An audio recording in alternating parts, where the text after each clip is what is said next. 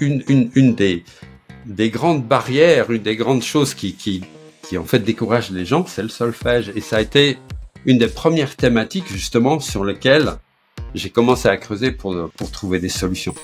C'est vrai que quand, on, on soumet les personnes à un enseignement sous la contrainte, zéro résultat, ça marche pas. Quand on n'y arrive pas, ce n'est pas parce qu'on est nul. C'est juste parce qu'en face, on n'a pas un enseignement qui est capable justement de rendre les choses accessibles. Bienvenue dans Improvise-toi, le podcast musical où je m'entretiens avec des invités inspirants qui apportent leur propre touche à la musique. Depuis 2020, Impromusique accompagne des musiciens de tout niveau vers le plaisir, la liberté et la spontanéité. Je suis Norton Sonner, fondateur de cette approche musicale différente et novatrice. Dans chaque épisode, les invités partagent leur histoire et leur point de vue pour t'inspirer avec du concret. Le but est simple, t'offrir un maximum de possibilités pour jouer ta propre musique. Hello à tous et bienvenue dans ce nouvel épisode du podcast Improvise-toi où je reçois aujourd'hui Alain Stoffen, professeur de piano et créateur de plusieurs jeux et même des livres pour enfants, par exemple ceux-ci que vous connaissez peut-être. Il les a fait sur le solfège et il a aussi une chaîne YouTube de grande qualité qui s'appelle la pédagogie musicale créative, avec notamment une plateforme de formation musicale pour tous les âges. Donc vous imaginez bien qu'on avait des choses à partager avec un nom comme ça. Il va nous parler d'ailleurs aujourd'hui de comment il fait pour rendre le solfège facile et agréable grâce à une pédagogie unique en son genre, alors que tout le monde en général déteste le solfège quand on commence ou quand on en entend parler même de loin. Donc restez bien jusqu'à la fin pour notamment la question bonus et écouter cet échange passionnant. Alain, salut, bienvenue sur ce podcast, merci pour ta présence. Est-ce que tu peux te présenter en quelques mots pour ceux qui ne te connaissent pas encore, notamment sur ton parcours musical? Alors tout d'abord, Norton, merci de, de m'inviter sur ce podcast, c'est un vrai plaisir. Alors, je m'appelle Alain Stoffen, je suis belge d'origine, flamand, mais ça fait très longtemps que j'habite euh, en France, ça fait 38 ans que j'habite dans la région parisienne, donc il y a prescription, j'ai d'ailleurs perdu mon accent belge. Et, euh, pardon? Presque. Ah bon, ok, je croyais que je l'avais perdu. Bon, pas grave. Euh, oui, donc je suis prof de piano et euh, depuis très longtemps d'ailleurs, ça fait ça fait depuis que je suis arrivé en France, donc 38 ans que j'enseigne full time. Avant d'être en Belgique, je travaillais déjà dans un conservatoire, mais donc uniquement le week-end. Et, euh, et voilà, en fait, j'enseigne depuis depuis l'âge de 16 ans. Voilà, je, je, je suis tombé dans la marmite de la pédagogie à l'âge de 16 ans. Et ça a été en fait un fil rouge euh, depuis ce moment-là. Donc pour moi, la pédagogie, donc dans ma pratique musicale, bon, c'est vrai que j'ai à un certain moment, euh, je, j'ai fait une petite carrière, j'ai fait de la musique de film, j'ai fait pas mal de concerts, etc. Et euh, mais la pédagogie a toujours été vraiment au cœur de toute ma pratique musicale et c'est d'ailleurs voilà donc maintenant je ne, je ne m'occupe plus que de ça parce que c'est vraiment mon truc, ça me passionne. Quoi on le ressent dans tes contenus, dans les échanges qu'on a eus. Euh, bah, ça fait plusieurs mois maintenant, presque une année, quoi, qu'on échange de temps en temps. On, sent cette, cette passion. Et comment est-ce que tu en es arrivé à cette passion pour les pédagogies? Qu'est-ce qui t'a fait prendre ce virage? Est-ce que euh, c'était directement ciblé sur cet aspect de la théorie musicale, autrement dit le solfège, ou est-ce que c'était d'abord ou pour l'instrument?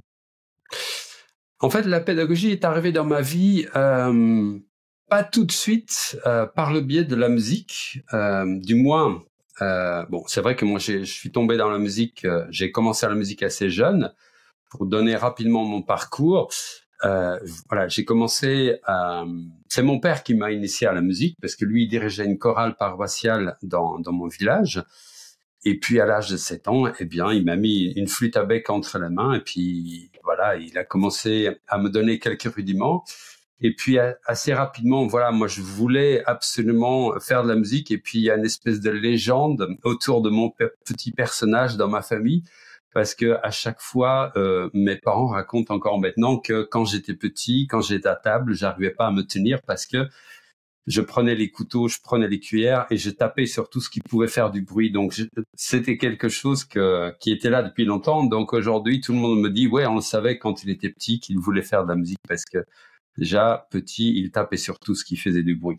Et, euh, donc à l'âge de 11 ans, j'ai intégré un ensemble de musique ancienne, donc spécialisé dans la musique baroque et la musique renaissance, avec lequel donc j'ai fait énormément de concerts, notamment donc euh, on a participé, et là j'avais 15 ans, à un concours international où on, a gagné un premier prix.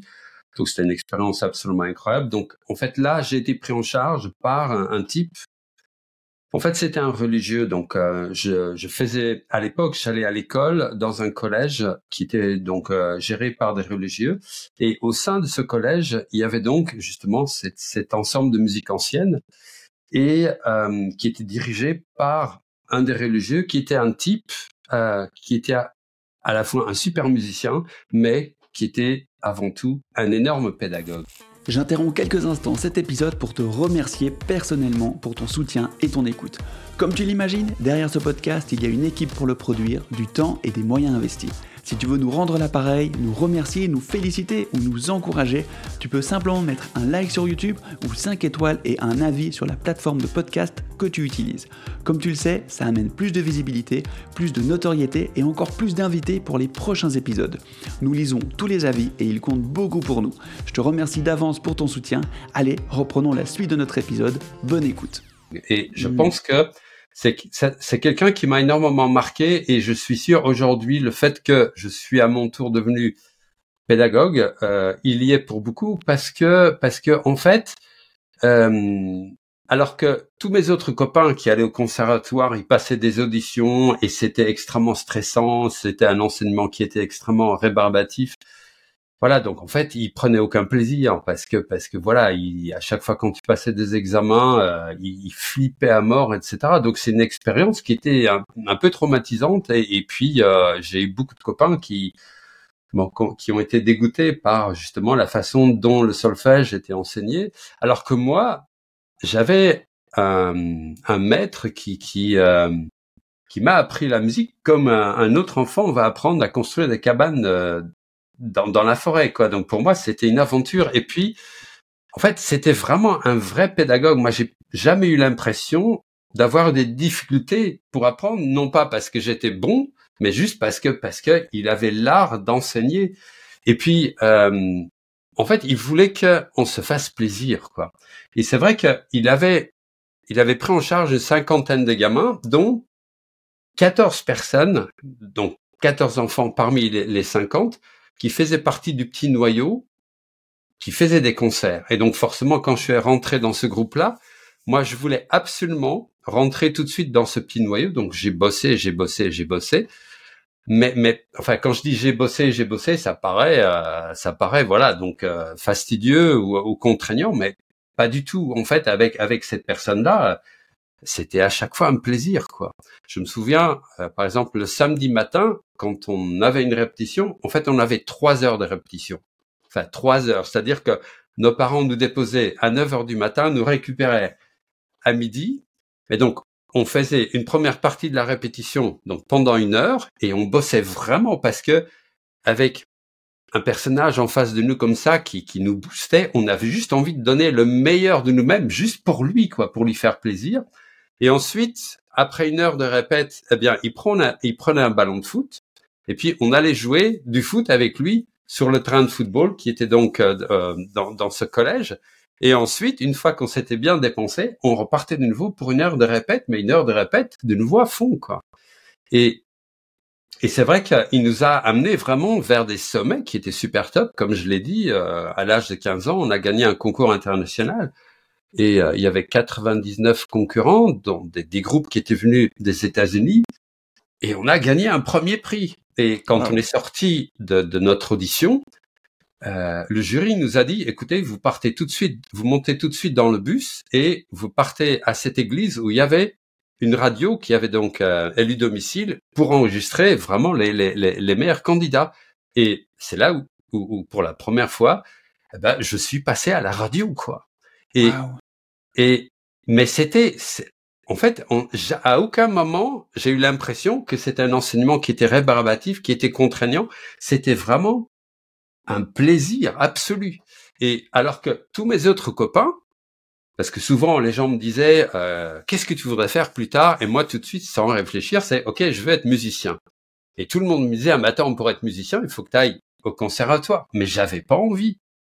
Tout simplement parce que quand je voyais comment ça se passait pour les autres copains, en fait, ça me donnait pas du tout envie, quoi. Alors que moi, je faisais des concerts depuis l'âge de, de, mes 11 ans et j'avais un vrai plaisir de, de, de, faire de la musique dans ce contexte-là, quoi. Et, et, et je sais que pour moi, ça, ça a été déterminant, je pense.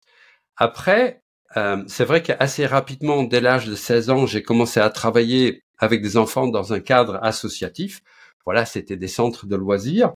Et euh, voilà, j'aimais bien ça. J'aimais bien ça. Et puis, puis, bon, voilà, une fois que j'avais 18 ans, il fallait que je, je, je choisisse un, un métier.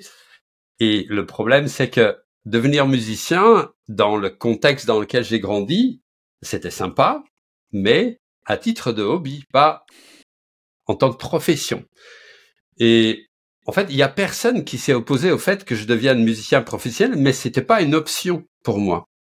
Voilà.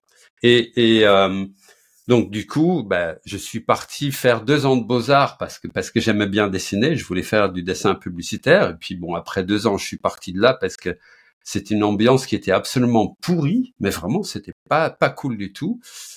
Et après, je me suis dit, ok, ben, je vais revenir vers vers ce que j'aime faire, c'est travailler avec les enfants, donc la pédagogie. Donc, j'ai intégré une école pour devenir un instituteur.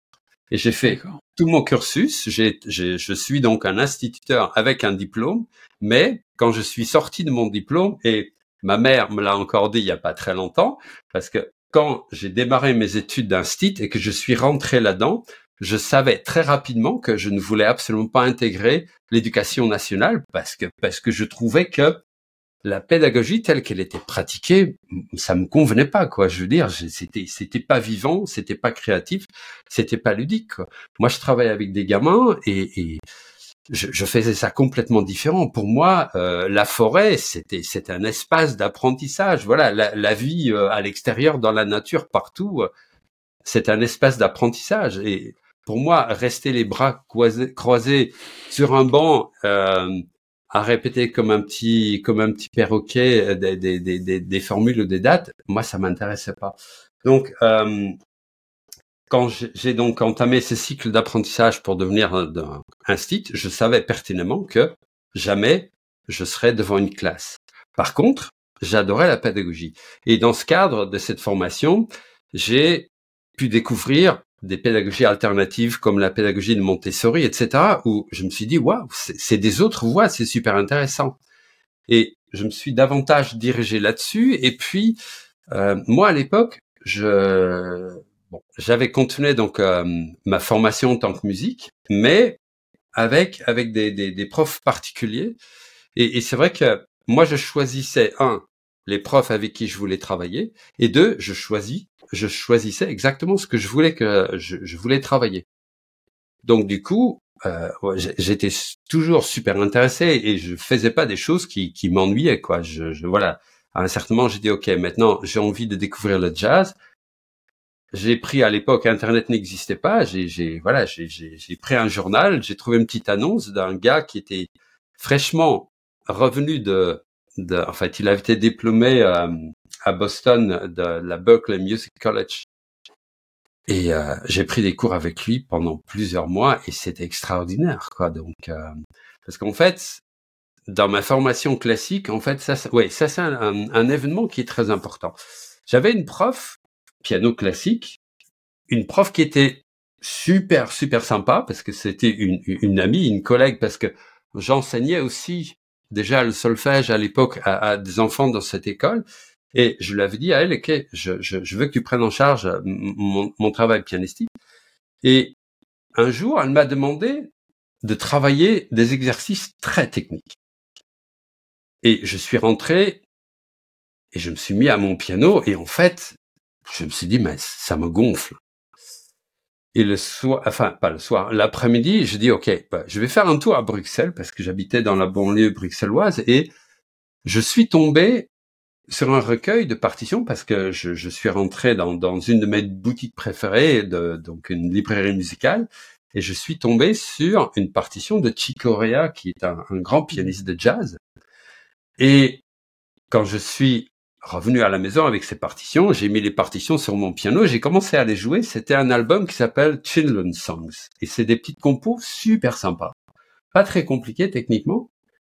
Et quand j'ai commencé à jouer, je me suis dit, attends, mais c'est pas cool. Le mec, il m'a piqué ma musique. Parce qu'en fait, à cette époque-là, j'avais déjà envie d'aller vers une approche plus créative de la musique que je voulais composer. Et quand j'ai écouté cette musique, je dit, mais attends, mais c'est exactement la musique que j'aimerais pouvoir sortir et écrire.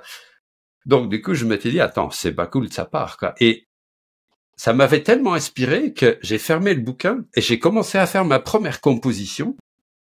C'est sorti comme ça d'un jet. J'ai pris papier musique et j'ai commencé à la noter. Donc j'ai fait toute la partition, c'était plusieurs pages. Et quand je devais revenir donc voir ma prof de piano pour mon euh, pour mon cours suivant, j'ai mis la partition sur le piano et j'ai commencé à jouer cette partition. Et là, cette prof, elle a commencé à paniquer et à m'engueuler en disant mais attends, tu, tu n'as pas le droit de jouer ce morceau-là. Et je dis mais attends mais et en plus tu n'es pas capable de jouer ça. Je dis mais attends, écoute. Et je jouais le morceau, mais elle dit mais attends, c'est pas possible puisque les exercices que je t'ai demandé de faire, qui sont des exercices techniques, t'arrives pas à les faire. Là, cette partition, elle est beaucoup plus difficile, elle est d'un niveau technique beaucoup plus élevé, donc, logiquement, tu peux pas le jouer. Mais je lui avais pas dit que c'était ma composition.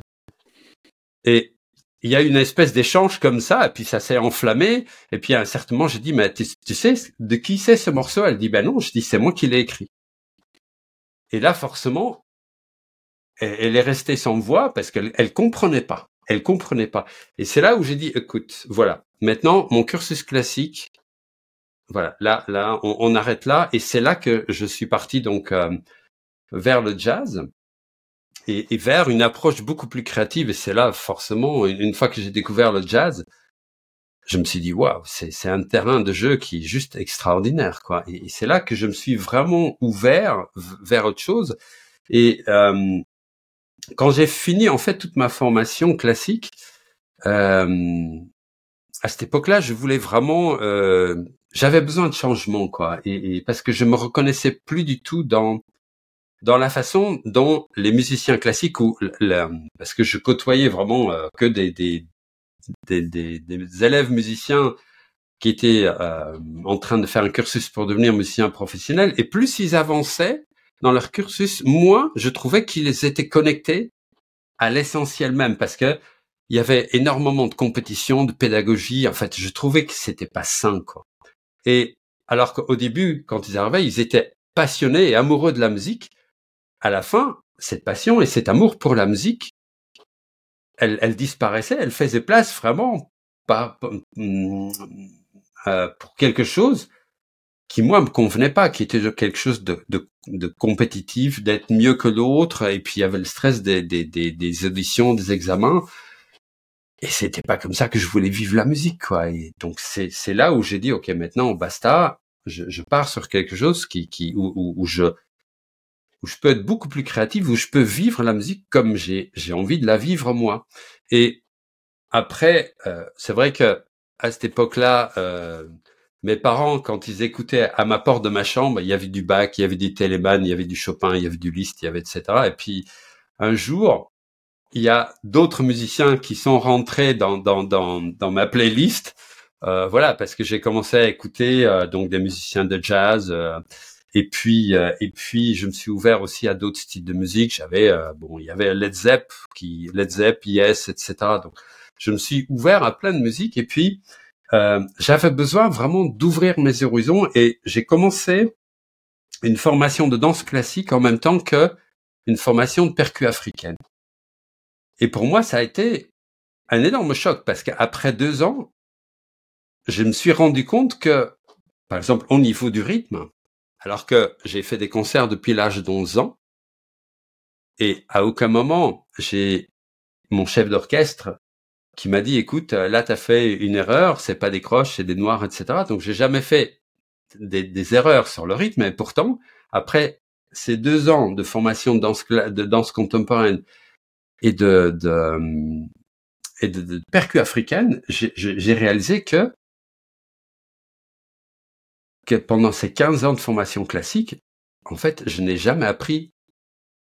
Oui, j'ai appris à comprendre, à jouer mécaniquement le rythme, mais je ne le ressentais pas. Et pour la première fois, j'ai senti que que je vivrais, que je vivais vraiment le rythme avec mon corps. Et ça a été une, une, une, une énorme transformation parce qu'à partir de ce moment-là, même dans ma pratique, même si je jouais du classique, c'était complètement différent parce que l'aspect du rythme, je le vivais autrement. Donc, il y a toute une série d'événements qui se sont passés où je me suis dit, bon, j'ai fait une formation classique, j'ai fait beaucoup donc de travail avec des profs particuliers, mais au final, je me suis dit, mince quoi, il y a, y a quand même énormément de lacunes quoi. Et il y a quand même un décalage entre euh, quelqu'un qui se projette dans la musique, qui veut devenir musicien et il trouve ça magnifique, et puis après une fois qu'on rentre vraiment dedans et qu'on pousse la formation donc euh, très loin, on s'éloigne vraiment de cette, cette essence même qui est vraiment cette passion, ce plaisir de, de faire de la musique parce que parce que c'est très technique, il y a de la compétition et puis c'est quand même un enseignement qui est très rigide et moi ça me convenait pas. Et euh, voilà, en gros, et, et, et à ce moment-là, j'ai aussi commencé à enseigner dans, dans un dans une école de musique qui était basée sur la pédagogie de Karl Orff. Mhm. Et euh, donc j'ai été formé sur la pédagogie de Karl Orff. Orff, j'ai j'ai eu l'honneur et le plaisir de rencontrer personnellement la femme de Karl Orff, qui en fait a euh, a adapté la méthode de son mari donc dans, dans son cadre de travail parce qu'elle travaillait donc dans un, un centre euh, psychiatrique avec des enfants. Et je l'ai rencontrée lors d'une conférence et puis après on a discuté et elle m'avait dit écoute si tu veux parce que à l'époque dans la journée euh, je travaillais dans un centre médico-pédagogique parce qu'en Belgique à l'époque il y avait le service militaire et je n'avais pas envie de faire mon service militaire donc du coup j'ai fait euh, un service civil. Et bon, voilà, j'ai dû choisir un centre euh, où, où faire. Et j'ai donc travaillé dans un centre médico-pédagogique avec des enfants handicapés, des autistes, etc. Euh, où j'ai pu justement travailler avec la danse, la musique, le théâtre. Donc j'ai fait un atelier, j'ai monté un, tout un atelier d'art-thérapie, beaucoup avec la musique, etc. Et ça a été une expérience extraordinaire. Et c'est dans ce cadre-là que j'avais été invité à cette conférence qui était donnée par la femme de, de Karl Orff et elle m'avait dit, écoute, si tu veux, tu viens bosser avec moi. Et à l'époque, j'avais déjà envie de, de, partir ailleurs parce que parce que je voulais je voulais découvrir d'autres façons d'enseigner la musique. Et euh, c'était très présent chez moi parce que j'avais fait un espèce d'état de lieu de mon propre parcours d'enseignement où en fait, je suis pas passé tout le temps par le conservatoire. J'ai fait une formation classique très poussée, mais pas par un cursus conservatoire parce que j'avais pas envie. Mhm. Tout simplement parce que je voyais comment ça se passait pour les copains, mes copains de l'époque qui, qui étaient, et ça me convenait pas. Et donc, il y avait énormément de choses qui, qui me convenaient pas. Et c'est vrai que comme moi, j'ai une expérience extraordinaire avec quelqu'un qui, quand j'étais enfant, m'a appris la musique comme, et je l'ai dit tout à l'heure, comme, comme, euh, un enfant qui apprend à construire des cabanes, pour moi, c'était une aventure, quoi. Et je pense que ça, tout ça, ça a forgé vraiment cette envie en moi de, de voilà, de, de, de, faire quelque chose sur un plan de la pédagogie. Quoi. Ben, c'est un sacré beau parcours et euh, j'adore, euh, écouter toute, toute cette expérience euh, que, que tu partages. On sent vraiment que c'est ce premier élément, cette rencontre avec euh, avec ce, ce, religieux qui t'a enseigné cette manière-là a été, j'ai l'impression, la source de, de toute la suite parce que ça t'a ouvert en fait le, le, champ des possibles. Ouais. Il s'appelait le père Charles. le père Charles. Eh ben, hommage à lui. Et euh, ouais. si je, voilà. Et, et en tout cas, euh, euh aujourd'hui, quelle est, c'est quoi ta mission euh, au travers de tout ce que tu fais? Parce que là, du coup, tu as découvert plein de pédagogie, et c'est la question que je te poserai après euh, par rapport à ça, mais avec tout ce cheminement que tu as fait, vers, quel, vers quoi tu tends et qu'est-ce que tu souhaites euh, au monde de la musique? En fait, c'est très simple. Moi, euh, je pars du principe que, quand on enseigne, notre mission, notre but, c'est de rendre le sujet qu'on enseigne accessible. Et pas uniquement accessible, mais facilement accessible et de façon ludique. Ça, c'est important. C'est vrai que quand on voit, par exemple, certains systèmes d'enseignement, on fait rentrer des personnes qui veulent apprendre, et puis euh, voilà, ceux, ceux, ceux pour qui ça fonctionne, ben, tant mieux. Ceux pour qui ça fonctionne pas, euh, eh ben c'est ok, ben faites autre chose. Voilà. Euh, ce qui veut dire que, ce qui veut dire qu'en fait, on est dans un système où, où euh, l'enseignement est tel qu'il est, et puis ceux qui veulent apprendre, ben ils ont qu'à s'adapter. Mmh ok? Moi, je pars complètement de, de, enfin, moi, je trouve que c'est l'inverse. En fait, moi, en tant qu'enseignant, en fait, moi, ce qui est intéressant, et il y a souvent des gens qui me disent, mais attends, ça fait 38 ans que tu enseignes, t'en as pas marre à chaque fois de recommencer à, partir de zéro avec des débutants. Parfois, il y a des gens qui me disent, mais attends, ça doit être quand même beaucoup plus intéressant pour toi, après toutes ces années, de travailler avec des gens de très haut niveau. J'ai enseigné à des gens de très haut niveau. Mais, mais en fait, non. Quand je démarre avec quelqu'un qui démarre de zéro, pour moi, c'est une, c'est une aventure qui commence parce que, bon, il y a tout ce qui est propre à, la musique, donc tout, donc tout le contenu musical, toute la théorie, toute la technique, etc., qu'il faut enseigner, qui, qui forcément est toujours la même, sauf qu'en face, on a à chaque fois une autre personne. Et pour moi, la pédagogie, c'est avant tout une aventure humaine, c'est-à-dire c'est, c'est, un chemin que tu fais avec avec une autre personne, quoi. Et c'est jamais pareil. Donc voilà, c'est, c'est pour moi. Euh, en fait, pour moi, c'est à chaque fois une nouvelle aventure. Donc, je, je me lasse pas parce qu'à chaque fois, c'est un nouveau défi. Et puis, c'est vrai qu'à force d'enseigner, bon, aujourd'hui, j'enseigne plus du tout comme j'enseignais il y a dix ans parce qu'avec l'expérience, forcément, on a de la bouteille. Puis, on est beaucoup plus efficace et puis beaucoup plus perspicace. Je sens beaucoup beaucoup plus vite. Voilà, je, je, je vois tout de suite et, et, et forcément les résultats que j'obtiens sont nettement euh, supérieurs à ce que je faisais il y a pas mal d'années. Donc forcément, euh, il y a une, moi-même, je progresse en tant qu'enseignant. En plus, ces dernières années, j'ai fait énormément de recherches sur le plan de neurosciences, vraiment pour comprendre pourquoi certaines personnes ont des difficultés, pourquoi ils n'arrivent pas à faire ceci, cela. Et c'est vrai que ça a été passionnant parce que je suis arrivé à, à des solutions qui sont vraiment super top. Mais donc, quand je démarre avec quelqu'un, pour moi, c'est une nouvelle aventure et c'est la troisième fois que je le dis parce que je le vis vraiment comme ça. C'est un challenge, quoi. Et, et, et parce qu'on part de zéro et c'est vrai que soit on est des gens qui sont naturellement doués pour la musique et ça arrive. Et quand en tant que prof, on a des, des, des, des élèves qui sont naturels, naturellement doués, forcément, on n'a pas, on a, on n'a pas besoin de bosser en tant que prof. On a juste à dire, écoute, travaille-moi ça pour la semaine prochaine et puis basta. Mais ça, des gens qui sont naturellement doués, il y en a pas tellement.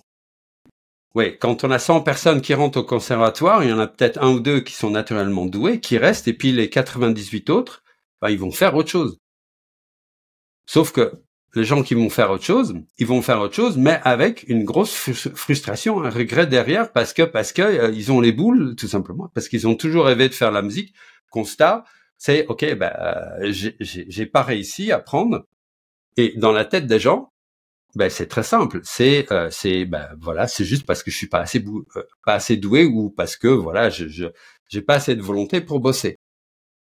Et ça, pour moi, c'est un constat qui est horrible, quoi. Parce que moi, je rencontre depuis que j'enseigne plein de gens qui disent oh là là. Parce que à chaque fois quand je fais quelque part, les gens me demandent qu'est-ce que tu fais comme métier, je dis je suis prof de piano tout le monde me dit waouh. Et, et, là, les gens commencent à se raconter, à, à, se raconter. Ils se disent, mais attends, moi à l'époque, euh, mhm. j'ai toujours rêvé de faire la musique. Mon père en faisait ou blabla, etc. Et les gens commencent à raconter parce que avoir envie de faire la musique, c'est pas, ça n'a rien à voir avec, par exemple, tiens, j'ai envie d'apprendre à faire de la cuisine ou, ou, ou, de la couture. Les gens, quand ils parlent, j'ai envie de faire la musique, en fait, ils disent même pas j'ai envie de faire la musique, c'est je rêve les gens me disent, attends, c'est un de mes rêves de pouvoir jouer de la musique. Donc on est sur quelque chose qui touche la personne au plus, profond, au plus profond de lui-même. Et, et, et, en fait, il y a, il y a pas mal de temps, je m'étais demandé, mais c'est quoi le moteur? C'est quoi le moteur? Qu'est-ce qui pousse les gens à avoir envie de faire de la musique? Eh bien, en fait, c'est super simple. Quand on fait de la musique, ça rend heureux, quoi. Les gens sont heureux. Et quand je démarre avec quelqu'un de zéro, ben, c'est ça que je vise. C'est-à-dire que je prends soin de la personne. Je sais que je vais l'amener donc sur un chemin où elle va pouvoir réaliser certaines choses. Ça ne veut pas dire que dans X temps, elle va jouer à la salle Piel ou au Carnegie. Non, non. En fait, c'est des gens qui veulent juste, et, tu connais ça aussi bien que moi, si ce n'est pas mieux. Les gens, ils ont juste envie de pratiquer de la musique pour se faire plaisir. Et pour moi, c'est noble. OK? Et donc, sur 100 personnes, les deux qui sont naturellement doués, forcément, ben, ils, vont sur un parcours, et les 98 autres, ben, ils restent sur, le bord de la route avec un énorme regret, et puis 50 ans plus tard, quand ils parlent à leurs euh, petits-enfants, ils disent « Oh là là, grand-mère ou grand-père, ben, ou pépé, mémé a, toujours rêvé de faire la musique, mais bon, voilà, ça ne s'est pas fait. » Et mmh et c'est vrai que je les mets sur un chemin où petit à petit, et c'est une remise en question en permanence parce que parce que donc moi je travaille avec les 98 autres où mon but c'est ok, j'ai envie de faire en sorte qu'ils arrivent à jouer et qu'ils se fassent vraiment plaisir. Et donc c'est une remise en question en permanence parce qu'à un certain moment, quand ils y arrivent pas, et c'est vrai que pendant toute ma carrière en tant qu'enseignant, c'est vrai qu'au début, bon, maintenant j'ai plein de solutions pour plein de trucs parce que parce qu'à force de, de, de, chercher et de, trouver des solutions, après ça devient facile.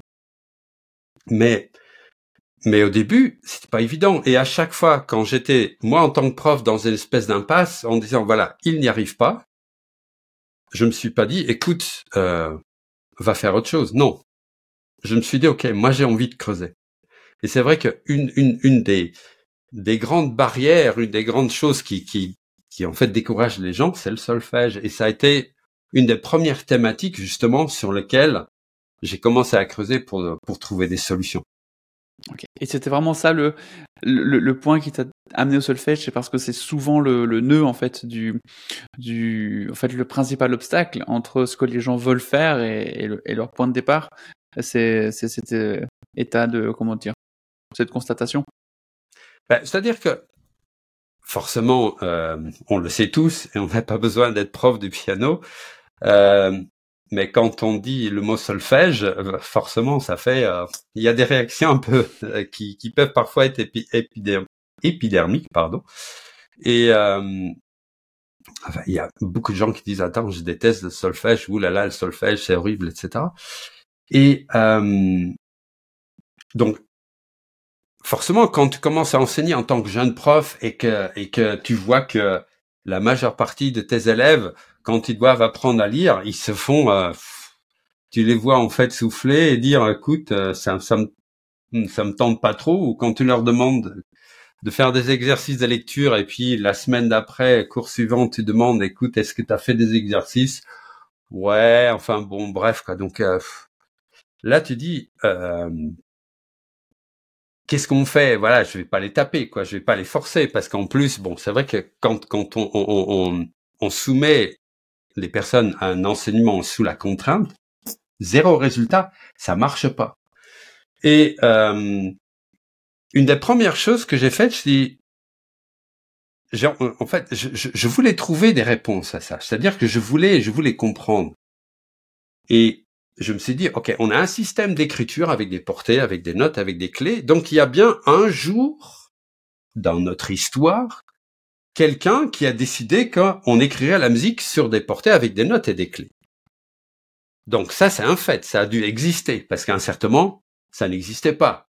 Et aujourd'hui, on a ça. Donc il y a bien un jour quelqu'un qui a dit, voilà, on va faire comme ça. Et puis, le jour où il a dit, on va faire comme ça, il avait forcément une bonne raison pour dire on va faire comme ça.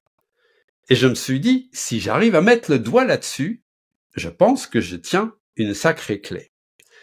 Et j'ai commencé à faire des recherches et pour faire très euh, pour faire très court parce que ça a duré donc pas mal de temps. À l'époque, j'étais à Bruxelles et euh, à Bruxelles, il y a l'équivalent de la Bibliothèque nationale française, la BNF. Donc ça s'appelait la, Bibliothèque Albertina. Et euh, j'y ai passé des jours, des semaines dans cette bibliothèque, voilà, dans un silence absolu avec des, des, étagères, des bouquins de partout. Et un jour, je suis tombé sur un manuscrit qui datait du début du XIe siècle et qui avait été écrit par un moine bénédictin de nom de Guy d'Arezzo. Le fameux. Ouais, mais moi je le connaissais pas. Et donc, quand j'ai découvert que c'était lui qui avait inventé le solfège, je me suis dit wow. Et le manuscrit, il était écrit en latin. Sauf que moi, je n'apprenais, je connaissais pas le latin. Heureusement, mon père, il a étudié le latin. Donc, j'ai fait énormément de photocopies et j'ai été voir mon père et j'ai dit, écoute, on va traduire. Et en traduisant, j'ai découvert des trucs, mais juste dingues. Ce, ce, ce, moine, en fait, il a écrit dans ce bouquin, dans ce manuscrit, pourquoi et comment il est arrivé à mettre en place ce système. Et c'est là où je me suis dit, quand j'ai découvert ce qu'il y avait dedans, c'était absolument passionnant. J'ai dit, mais merde, quoi. Pourquoi, pourquoi est-ce qu'on ne nous a jamais expliqué tout ça?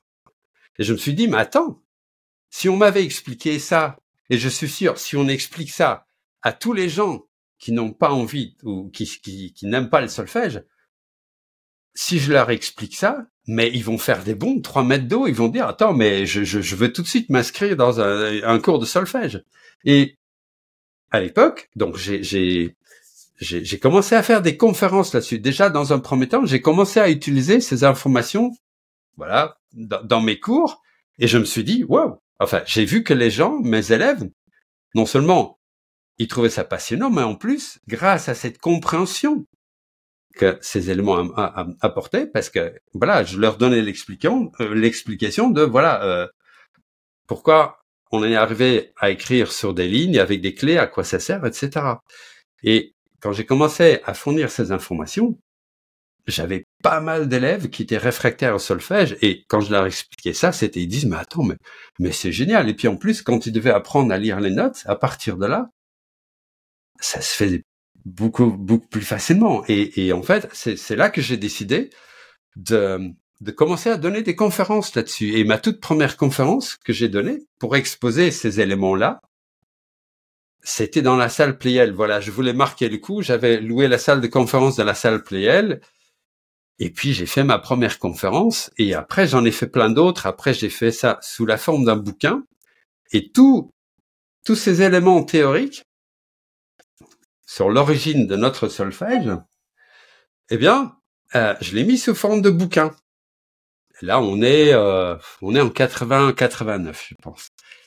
Et euh, forcément tous les gens qui assistaient à mes conférences et qui achetaient mon bouquin, parce que c'est un bouquin que j'ai, édité à compte d'auteur, les gens ils disaient attends c'est super top quoi, c'est vraiment super top quoi. Et, tous les gens me disaient mais attends mais c'est ça qu'il faut expliquer aux gamins, c'est ça qu'il faut expliquer aux gamins. Et, et et puis les gens qui achetaient mon bouquin, en fait ils étaient super contents, mais après ils revenaient vers moi en disant mais c'est pas cool ce que tu viens de faire. Parce que, parce que tu nous expliques ça, tu nous donnes toute la compréhension, tous les clés pour comprendre le solfège, et derrière, tu nous laisses en, tu nous laisses en plan sans expliquer, ok, maintenant, en fait, tu nous donnes tellement envie de faire du solfège, tu nous donnes tellement envie d'apprendre à lire les notes, que derrière, tu, tu, tu nous donnes pas la, méthode pour justement apprendre à lire les notes, parce que dans ce premier bouquin qui s'appelait le solfège plaide non coupable, voilà. Et euh, pour dire que c'est pas le solfège qui entend, mais la façon dont on l'enseigne, eh bien, euh, en fait, dans ce livre, il y avait juste l'explication. Et donc, les gens restaient sur la fin en disant, ouais, tu nous as donné tellement envie, mais maintenant, ok, j'ai envie d'y aller, quoi. Et puis, quand les gens disaient, je vais m'inscrire à un cours de solfège, je dis, donc, parce que, parce qu'ils vont retomber sur un truc qui, qui, qui était pas cool. Donc, c'est là que j'ai dit, ok, maintenant, à partir de ces éléments-là, je vais donc monter, donc construire, organiser toute une méthode qui en fait euh, que j'ai sorti et ça là on est en 2012 que j'ai sorti. En fait, je, je l'avais déjà complètement finalisé parce que je l'utilisais pendant mes cours. Mais donc à un certain moment, je dis ok, maintenant je veux vraiment mettre ça à disposition au plus grand nombre. Donc je l'ai sorti en 2012 sous forme de bouquin et le livre s'appelait s'appelait, euh, ça y est, j'ai un trou de mémoire, parce que j'en ai écrit plusieurs, c'est, c'est lire la musique en un clin d'œil. Voilà. oui, Et là, forcément, il y avait, il y avait tout. C'est-à-dire que toute l'explication de l'origine de notre solfège et en fait, tout ce contenu-là, je l'ai mis sous forme de deux vidéos qu'on trouve sur ma chaîne YouTube. Et c'est deux vidéos qui, qui, qui cartonnent, quoi. Mhm. Et, euh, et après, donc, il y avait, à partir de tous ces éléments-là, il y avait toute la méthode pour apprendre à lire les notes en clé de sol et en clé de fa. Du, et, c'est une, c'est une méthode extrêmement progressive et ludique. Et, et, et en fait, je me suis dit, OK, Maintenant que le livre existe, je l'avais aussi édité à compte d'auteur, j'ai dit, OK, maintenant, je vais voir tous les conservatoires, toutes les écoles de musique dans mon coin. Donc, j'ai pris mon téléphone. Pendant des semaines, j'ai pris des rendez-vous. J'ai été voir les directeurs. J'ai dit, voilà mon truc. Si vous voulez, je vous donne une, je donne une conférence, on organise une conférence. Et si les profs veulent travailler avec méthode, je les forme. Et tout le monde a dit, c'est super top. On se retrouve après les vacances scolaires parce que j'avais démarché avant euh, au, printemps. Et donc les gens ils disent ok, on se retrouve, on prend rendez-vous pour le mois de septembre et on met des trucs en route. Et j'avais j'avais rencontré une soixantaine d'écoles de, de, musique, des directeurs. Et au mois de septembre, il y en a qu'un seul qui m'a dit ok, banco, on y va.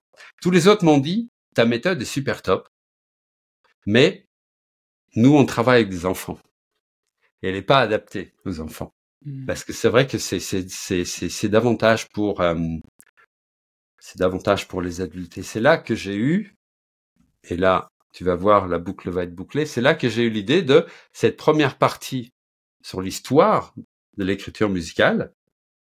Je l'ai donc adapté sous forme d'un conte pédagogique, donc que j'ai appelé Le coq farceur et les moines qui chantaient faux, où j'explique à travers d'une petite histoire complètement loufoque, qui est basée complètement loufoque, mais qui est basé sur des faits historiques, où j'explique donc tous ces éléments-là sur la naissance de, notre solfège. Et, c'est vrai que non seulement les enfants, ils adorent, mais en plus derrière, ils ont telle compréhension. Et puis, leur première expérience qu'ils ont avec le solfège, c'est une expérience tellement sympa parce que ils se plongent dans un espèce de conte absolument euh, sympathique avec euh, des personnages un peu et un coq complètement euh, disjoncté.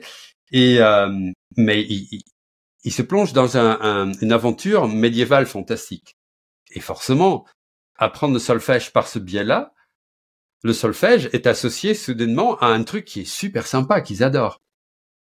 Et donc ça, c'est donc la première expérience que j'offre aux enfants. C'est-à-dire, voilà, donc faire découvrir le solfège par le bien d'un truc où ils disent, wow, c'est super top.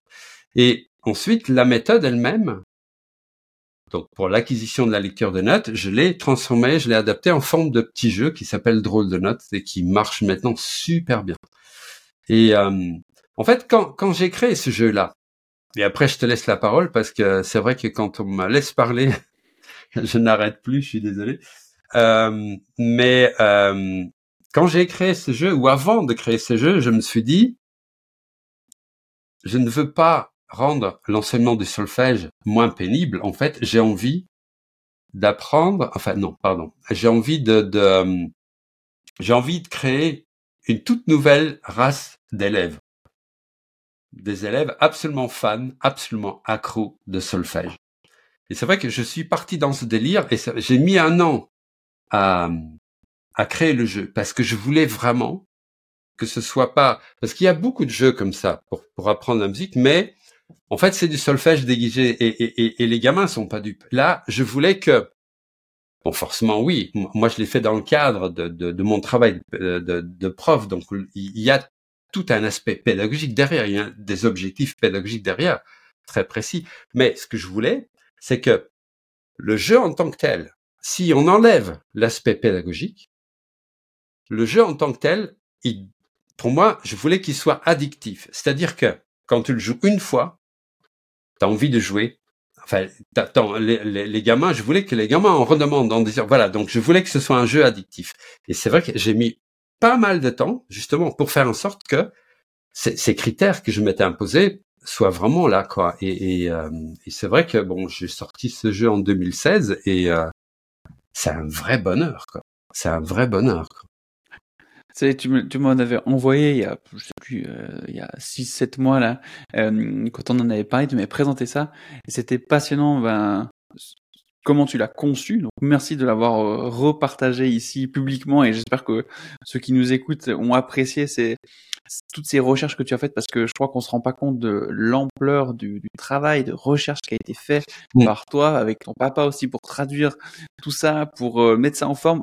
C'est un travail que j'admire beaucoup et ce, ce j'avoue que ce compte du coq farceur, je me réjouis juste de le faire avec mon fils quand il, quand il aura, en aura l'âge. Je l'ai amené à, mon filleul qui, qui commence la musique.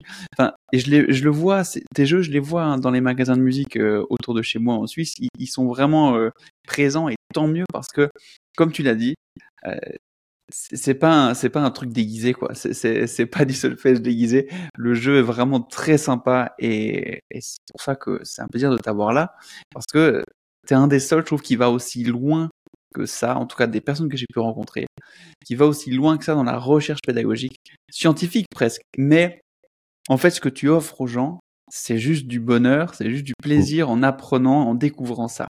Et je voulais te poser euh, une question là-dessus. Est-ce que tu aurais trois, euh, trois conseils ou, trois choses par lesquelles tu souhaiterais que les gens puissent commencer lorsqu'ils souhaitent apprendre le solfège ça peut être sous forme de trois conseils ou, trois éléments, ou alors trois choses à absolument pas faire, peut-être si c'est plus simple des fois de, penser dans ce sens-là, que, tu encourages les gens à, faire.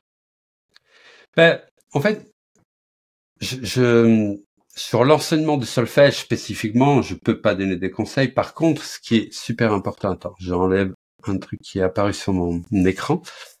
Euh, ce qui est super important, ce que je constate, c'est que quand on apprend le solfège, enfin pardon, quand on se lance dans l'apprentissage de la musique, on, on, on, connaît rien. Voilà, donc quand on, c'est pour ça d'ailleurs qu'on va prendre des cours. Et forcément, quand à un certain moment euh, ou assez rapidement, on constate qu'on n'y arrive pas, parce que on dit j'y arrive pas, c'est trop compliqué, etc. Mon prof ou ma prof me demande de faire ça, j'y arrive pas. La seule conclusion qui arrive tout de suite, c'est je suis pas doué. Je suis nul en musique. Et, et comme je l'ai dit à un certain moment dans, dans notre dans, dans, notre échange ici, euh, c'est vrai que quand on, on, on, en vient à la conclusion qu'on est nul en musique, on se dit bon, ok, bah, je suis pas fait pour faire de la musique, je vais faire autre chose. Et à chaque fois, quand on voit quelqu'un qui joue super bien, mmh on a les boules, quoi. C'est parce que c'est un vrai regret. C'est un vrai regret. Et donc, moi, dans les différentes formations que j'ai fait, que ce soit sur la lecture des notes, que ce soit sur le rythme, etc., je pars toujours du principe que, bon, je constate d'abord la difficulté que les gens rencontrent. Les gens, ils ont du mal à déchiffrer une partition, ils savent pas comment apprendre. Donc du coup, comme ils savent pas apprendre et qu'ils ont vraiment pas envie de faire du solfège parce que c'est rébarbatif, il commence à culpabiliser en disant bon, soit je suis pas assez doué, donc je suis nul, soit en fait j'ai pas assez de volonté pour faire du solfège. Donc de toute façon, il se dévalorise. Ok? Alors que, alors que, et ça c'est super important, alors que la raison pour laquelle il n'y arrive pas, ça n'a strictement rien à voir avec le fait que qu'ils sont nuls, qu'ils sont pas doués, ou qu'ils ont pas assez de volonté, ou, ou qu'ils sont pas assez persévérants, etc. C'est juste parce que ils ont, ils ont pas en face une pédagogie qui est adaptée, justement, et qui permet de rendre les choses accessibles. Et c'est vrai que quand on va voir un prof, et je vois, je, parce que voilà, ça fait très longtemps que je, je, je, je, je, côtoie des gens, que je vois des gens venir vers moi qui me disent voilà, j'ai essayé ça, ceci, cela, puis ça n'a pas marché. Il y a énormément de lacunes dans l'enseignement. Parce qu'on est sur un enseignement qui est basé sur le talent. C'est-à-dire que les, personnes, les, personnes qui se lancent dans l'apprentissage de la musique, qui ont un peu de talent, qui sont un peu doués, qui ont des prédispositions, forcément, c'est l'autoroute. Tous les autres, ils dégagent. Mais avec avec ce fameux regret de ok, bah je suis pas assez doué, donc je serai jamais un, bon musicien. Voilà, donc donc donc c'est c'est pas terrible. Et et c'est ça c'est ça que je voudrais dire. Ça c'est vraiment un truc important, c'est que quand on n'y arrive pas, ce n'est pas parce qu'on est nul. C'est juste parce qu'en face, on n'a pas un enseignement qui est capable justement de rendre les choses accessibles. Et ça, c'est quelque chose sur lequel je travaille depuis très longtemps. Et, ce qui est super sympa, c'est que depuis que moi j'ai sorti ce, ce jeu, parce qu'au départ, je, je, faisais un peu la tête euh, donc au milieu des, des, professeurs conservatoires, etc. Je dis ok, je veux pas communiquer sur ce jeu, mais auprès d'eux. Je veux communiquer uniquement donc auprès des parents, des grands-parents. Et en fait, donc j'avais monté tout mon discours de communication donc en ciblant les parents et les grands-parents. Et ce qui s'est passé, c'est que dans, donc la première année où euh, le jeu est sorti, j'ai énormément, énormément, énormément de profs, de jeunes profs, dont toi, euh, qui m'ont contacté. Et ça a été vraiment un vrai bonheur pour moi de constater que il y a une toute nouvelle, enfin, il y a une nouvelle génération de profs qui sont vraiment dévoués à la pédagogie et qui veulent mettre le plaisir et l'épanouissement de, de, de, l'enfant, de, de l'apprenant au cœur de cet apprentissage. Et ça m'a fait un bien fou parce que parce que tous ces gens-là, et j'ai, je, je suis en contact avec toi, je, je te vois à l'œuvre en tant que prof et c'est super top. J'en vois plein d'autres et c'est super top parce que parce que je sais que et euh, je sais que les élèves donc avec qui j'étais en contact avec certains de tes élèves avec qui euh, certains élèves de toi avec qui j'étais en contact quand ils me parlent de leur enseignement, ils ont une banane jusque derrière les oreilles. Et, et tous ces profs avec qui je suis en contact, qui m'ont contacté, qui me disent euh, votre jeu est génial, et c'est des gens qui, qui, qui ont vraiment envie, comme je l'ai dit tout à l'heure, de mettre vraiment l'épanouissement et le plaisir au cœur de l'apprentissage. Et quand, et là je reviens donc à mon conseil, euh, quand on se lance dans la musique, ce qui est super important, c'est le choix du prof, c'est le choix de la méthode. Et quand ça ne marche pas pour la première fois, c'est c'est pas du style je suis pas assez doué. OK? C'est vrai que c'est la première réaction, mais c'est pas la bonne réaction parce que c'est pas vrai. Si vous vous lancez dans la musique, vous dites OK, j'ai 50 ans, j'ai 60 ans, peu importe, bon, je ne serai jamais un grand musicien qui va se produire sous les plus grandes scènes du monde, mais c'est pas ça qu'ils recherchent. C'est juste, comme on l'a dit à plusieurs reprises, c'est j'ai envie de me faire plaisir, point, dans mon coin. Et c'est vrai que ce qui est important, c'est que ça matche entre le désir, la motivation de l'élève, et puis le prof et la méthode et la pédagogie qui est en face. Et c'est vrai que quand un élève dit, tiens, voilà, j'ai envie d'apprendre la musique, j'ai envie de me lancer dans l'apprentissage de la musique, il y a une vraie motivation. Il y a une vraie motivation. Après, si la motivation ne perdure pas, c'est juste parce que le prof ou la pédagogie n'a pas réussi à nourrir en permanence cette, motivation. Ça, c'est super important. Donc, si incertainement ça ne matche pas avec un prof, ok, allez chercher ailleurs. Si vous tombez vraiment sur un prof qui est vraiment pédagogue, ça va être le tapis rouge et ça va être un vrai bonheur d'apprendre. Ça, je, te rejoins complètement. Je pense que c'est super important euh, de, de, le répéter encore et encore. Euh, il faut pas s'arrêter de chercher en fait. Et, et qu'il y en a aujourd'hui, on a de la chance. Je pense qu'on est dans une ère aussi où c'est, facile de trouver plein de profs différents. Alors peut-être, peut-être trop, mais n'empêche que si vous avez envie de jouer de la musique, allez-y, cherchez et faites-vous plaisir. C'est juste, c'est juste trop, trop gratifiant de jouer. Ça fait tellement du bien à soi-même et en plus quand on peut le partager avec des proches, c'est démultiplié. Et donc vraiment, c'est vraiment important. Je pense que que tu donnes ce conseil-là, c'est le le meilleur conseil que que tu pouvais donner.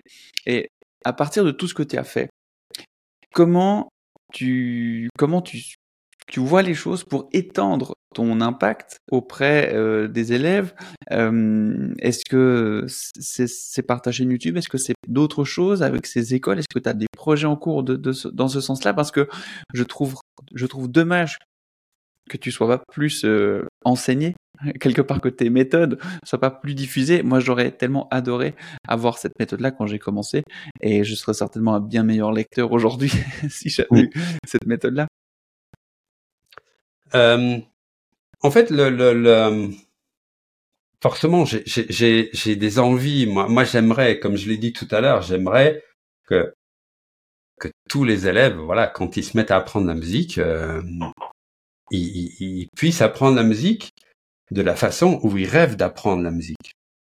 Et, et euh, voilà. Après, après, euh, bon, je pourrais, je pourrais mettre, euh, et j'ai déjà eu plusieurs propositions dans, dans ce sens-là, euh, des gens qui m'ont dit, écoute, ta méthode est super top.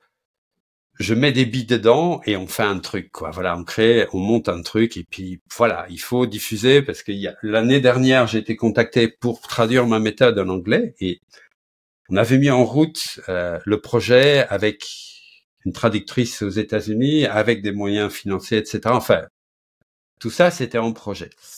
Et euh, incertainement, je me suis dit, wow, wow, wow, wow. Parce que là, je pars sur autre chose. Là, je pars sur autre chose. Et bon, là, j'ai ma plateforme d'apprentissage où j'ai déjà six formations qui tournent, donc en français. Et euh, en fait, pour moi, ce qui est important, ce que je constate quand, quand les gens montent un, un, espace de formation en tant que, euh, en tant que formateur, etc., souvent, la relation entre le prospect qui a envie de s'inscrire, eh ben, elle, la, la, relation est entretenue jusqu'au moment où la personne paye sa carte, sort sa carte bleue pour payer la formation, et puis derrière, c'est terminé. Moi, je pars du principe que, à partir du moment où quelqu'un achète une formation, c'est là où mon boulot de prof commence. Et c'est vrai que, bon, là, à peu près, j'ai un peu plus de 1000 personnes qui, qui, qui sont sur ma plateforme d'apprentissage. À chaque fois, quand j'ai quelqu'un qui m'envoie un mail parce qu'il a une question, il rencontre une difficulté, moi, je prends le téléphone. Donc, c'est un gros boulot. Mais pour moi, c'est une priorité, c'est-à-dire que je veux privilégier la relation. Et puis, c'est vrai que répondre à un mail, c'est très impersonnel. Et parfois, il suffit tout simplement de prendre le téléphone, de discuter deux trois minutes, euh, deux trois minutes avec la personne. J'ai tout de suite plein d'informations qui me permettent de dire ok, en fait, ton problème, tu peux le régler comme ça. C'est tout de suite plus efficace. Et puis on est vraiment dans une interaction de personne à personne. Donc il y a le côté humain qui pour moi est super important. Et je me suis dit ok, ça, pour moi, c'est le plus important. C'est ça que je veux privilégier. Il y a des gens qui m'ont dit, mais attends, mais tu peux pas continuer à faire ça. Il faut que tu, tu, tu délègues. Et je dis non, non, je ne veux pas. Et parce que quand il y a quelqu'un qui s'inscrit dans une de mes formations ou qui achète mon jeu, qui m'appelle, etc. Voilà, c'est quelqu'un qui m'a fait confiance. À moi de montrer, à moi de me montrer à la hauteur de cette confiance que la personne m'a donnée. Et euh, je me suis dit que finalement, c'est ça, c'est ça le, cœur de mon travail. C'est-à-dire que c'est à chaque fois moi en face d'une personne qui veut apprendre. Voilà, il y a toujours cette, cette relation unique entre deux personnes.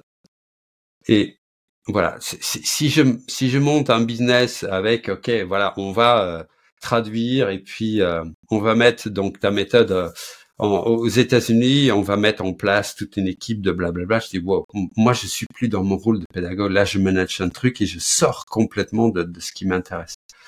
Et bon, c'est vrai que pour ce qui est de, de, de mon, mon jeu de rôle de notes, donc l'ensemble de mes jeux, de mes livres, c'est des, des choses que j'ai éditées à compte d'auteur. Donc c'est vrai que pour mon jeu, je suis en train de, de faire des démarches pour trouver un éditeur voilà, qui, à qui je peux dire, ok, voilà, il, prend mon jeu en licence et puis il s'occupe de tout, quoi. Et là, forcément, on peut, on peut commencer à diffuser de, façon plus large.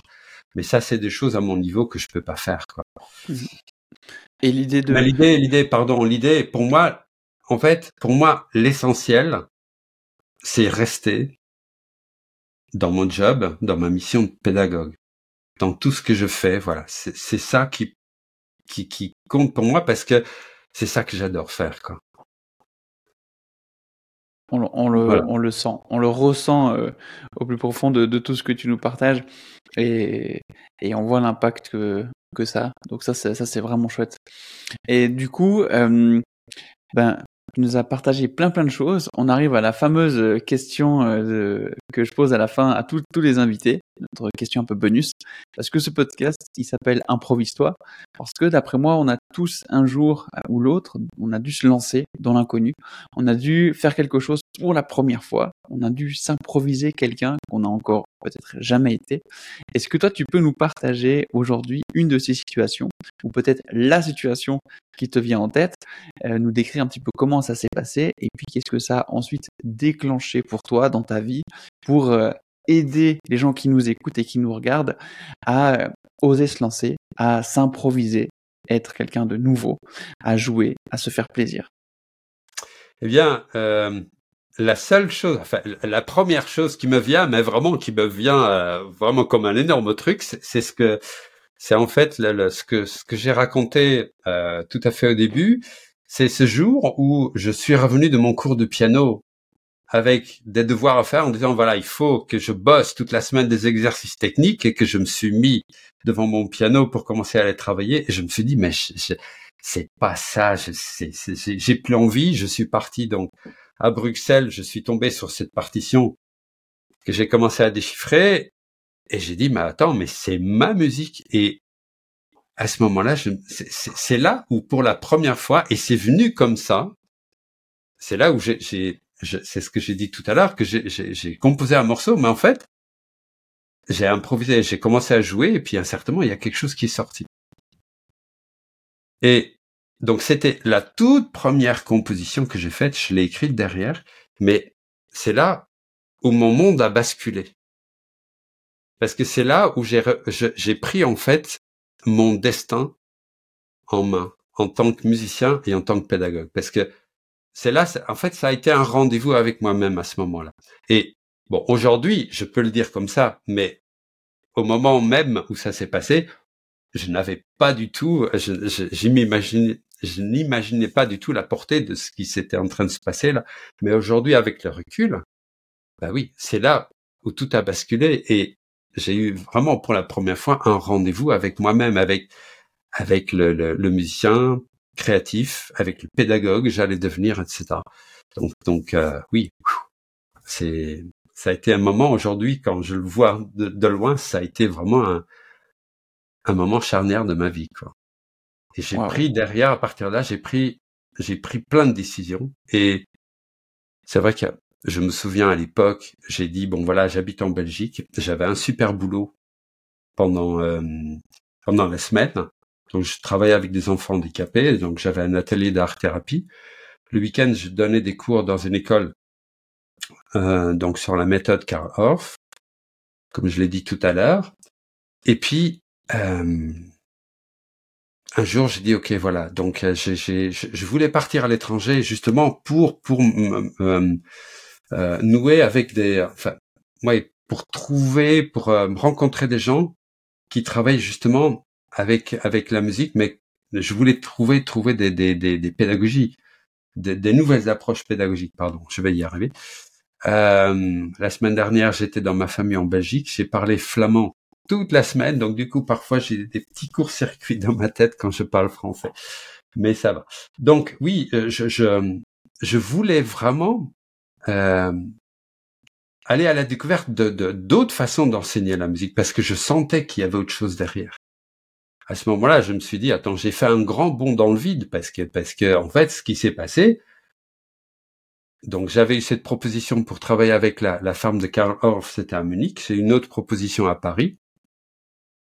Et en fait, ce qui s'est passé, c'est qu'un jour, je suis rentré à la maison, j'ai dit à mes parents, voilà, je démissionne de mon boulot, donc avec les enfants handicapés, je démissionne de, de, de mon boulot le week-end à l'école de musique, et je prends mon sac à dos et je pars en France. Voilà, je démarre un projet euh, là-bas parce que j'ai été embauché dans une école de musique. Euh, donc voilà quoi. Et c'est vrai que j'ai eu à l'époque énormément de gens, notamment la directrice du, centre médico-pédagogique, quand j'étais annoncé que j'allais euh, démissionner. Elle m'a pratiquement insulté quoi, en disant que j'avais aucune maturité, que de toute façon, euh, voilà, dans la vie, on ne fait pas. En fait, être adulte, ça veut dire être raisonnable. Donc, on ne fait pas du tout. On n'obtient pas forcément ce qu'on a envie de faire. Et euh, voilà, il faut, faut pas rêver. Et moi, c'est quelque chose qui, voilà, ça matchait pas avec moi. Et c'est vrai que, c'est vrai qu'à partir de ce moment-là, et c'est ce que je disais tout à l'heure, j'ai pris les bonnes décisions. Au moment où j'ai lâché mes deux jobs, où j'ai pris le train avec mon sac à dos pour aller en France, je me suis dit, mais attends, euh, où est-ce que tu vas, quoi? Et quand je vois aujourd'hui où j'en suis, tout ce que j'ai projeté, tout ce que je me suis projeté à ce moment-là, parce que je me souviens, la veille de mon départ, j'étais au restaurant avec, avec une amie et je lui avais dit, écoute, voilà, moi je veux faire un chemin pour aller découvrir d'autres façons d'enseigner, de, parce que je suis sûr qu'il y a d'autres voies pour enseigner. Et je voulais donc aller à la rencontre d'autres pédagogies. Et une fois que j'aurais fait ça, je monte. À l'époque, je m'étais dit, ok, je monte mon propre centre.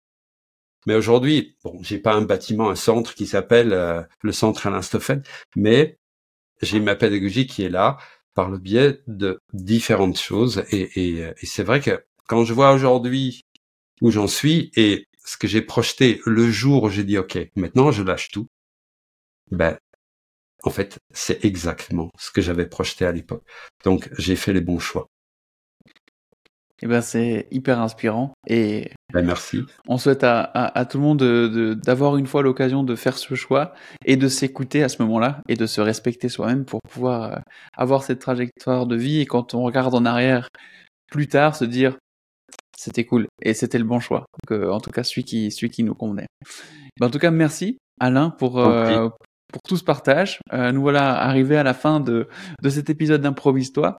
On espère que vous avez apprécié autant que j'ai pu apprécier cet échange hyper enrichissant. J'ai pas eu besoin d'ajouter beaucoup, beaucoup de choses parce que tu, tu déroules tout ce que tu souhaites partager avec beaucoup de plaisir et c'est très passionnant de, de t'écouter. Donc j'espère que vous avez aussi du plaisir à nous écouter. Euh, on se retrouve dans le prochain épisode le mois prochain. D'ici là, eh bien, vous pouvez aller voir ce que propose Alain. Je mettrai les liens en description, que ce soit sa chaîne YouTube, que ce soit ses jeux, etc. Vraiment, ça vaut le détour. Le, but ici n'est pas de faire de la publicité, mais juste de partager parce que je trouve que c'est extraordinaire ce qu'il a créé. Donc, je vous encourage juste à aller jeter un œil. Et puis, euh, bah, si ça vous a plu, de mettre euh, un, un, like, de mettre un petit commentaire, si vous avez des questions, quoi que ce soit. Ça fait toujours plaisir et ça nous permet de, d'aller de l'avant et d'inviter de nouvelles personnes toujours plus inspirantes. Voilà, prenez soin de vous, à très bientôt et merci à toi Alain. Merci à toi de m'avoir invité, c'était super top.